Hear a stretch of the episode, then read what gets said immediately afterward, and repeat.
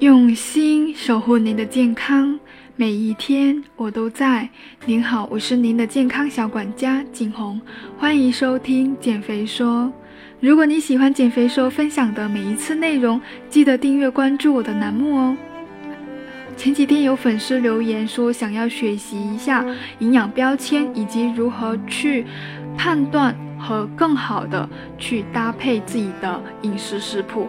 那么今天的内容呢，就是教大家如何去看懂食品的营养标签。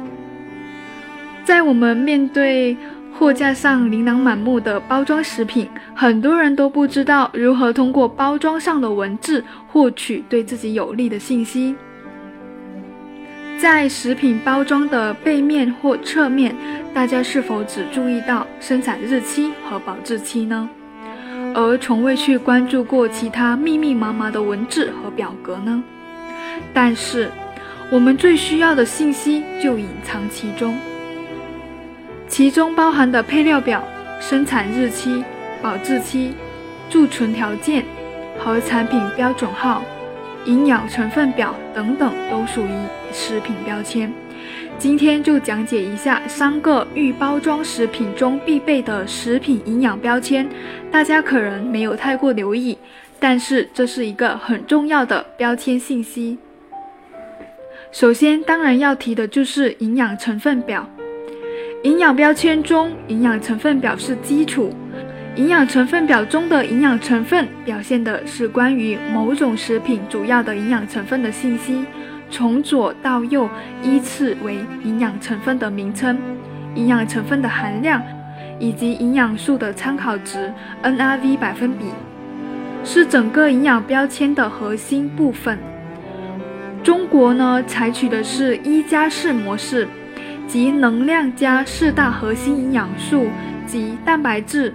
脂肪、碳水和钠，因此除了部分豁免食品外，所有的营养成分表上都必须含有这五个成分。当然了，依据产品的具体特点，商家还可以选择性的添加一些营养素的成分，比如奶制品通常会添加钙，粗粮制品通常会添加纤维素。之所以选择这五项作为成分表中必须标示，一方面是因为它们都是功能物质，可以较为准确地计算热量摄入，以保障日常活动的消耗；另一方面，常见的慢性病，比如糖尿病、高血压等等，都需要关注以上营养素的摄入量。这就是营养成分表。接下来要说的就是配料表。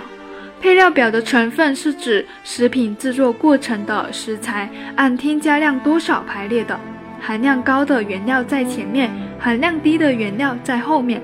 也就是说，排在配料表前面的原料，在食物中的含量越多。配料表的用途对于深加工食物就很有用了。例如，你猜猜超市里的肉肠和午餐肉是拿什么做的吗？纯肉吗？当然不是了。通过配料表就能够看出来，午餐肉的原料除了猪肉，还有水、玉米淀粉和植物蛋白以及各种调味料。所以明白为什么午餐肉的价格比相同重量的猪肉便宜那么多了吧？还有，当你看到一款无糖粗粮饼干，听起来很健康，但如果你翻到背面看一眼配料表，就会发现食用油的添加量仅次于小麦粉。加了那么多油做出来的饼干，吃多了还会健康吗？这就是配料表的内容。那么接下来就是营养素参考值 （NRV 百分比）。营养素每一百克所含的营养素分量，我们很好理解，但成分表后面还跟着一个百分比。这个百分比是叫做营养素参考值，通常写作 NRV 百分比。NRV 百分比是指每一百克。或者毫升，或者每份食品中某一营养素占一名健康成年人一天所需的该营养素总量的百分比。通过 NRV，我们可以得到的信息是，该食物的营养素占你全天营养素需要量的百分比是多少。为什么要标称 NRV 百分比呢？要理解营养素参考值 NRV 百分比，不如让我们来举个例子吧。因为营养标签的目前是指导公众去科学的选择膳食，避免营养素摄入的不足或者过量。可是营养素含量的绝对值很难判断标准。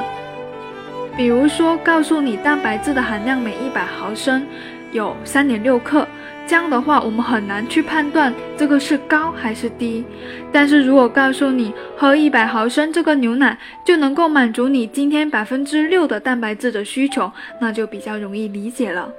营养学家建议成年人每天摄入八百毫克的钙，纯牛奶上钙的 NRV 是百分之十四。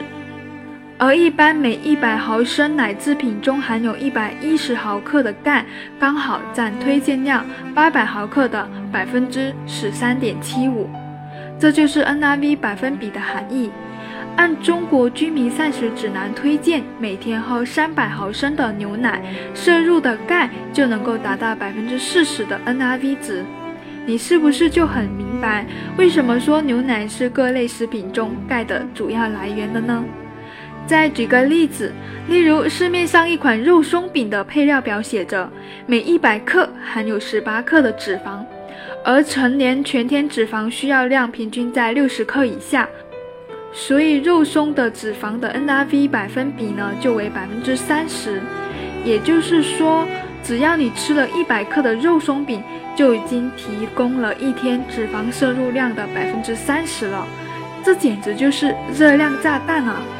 理论上来讲，如果你一天都是吃预包装食品的话，那么把所有食品各个营养素的 NRV 加起来都在百分之一百左右，那就最好的了，因为这能够满足你相应营养素的需求的完美结合。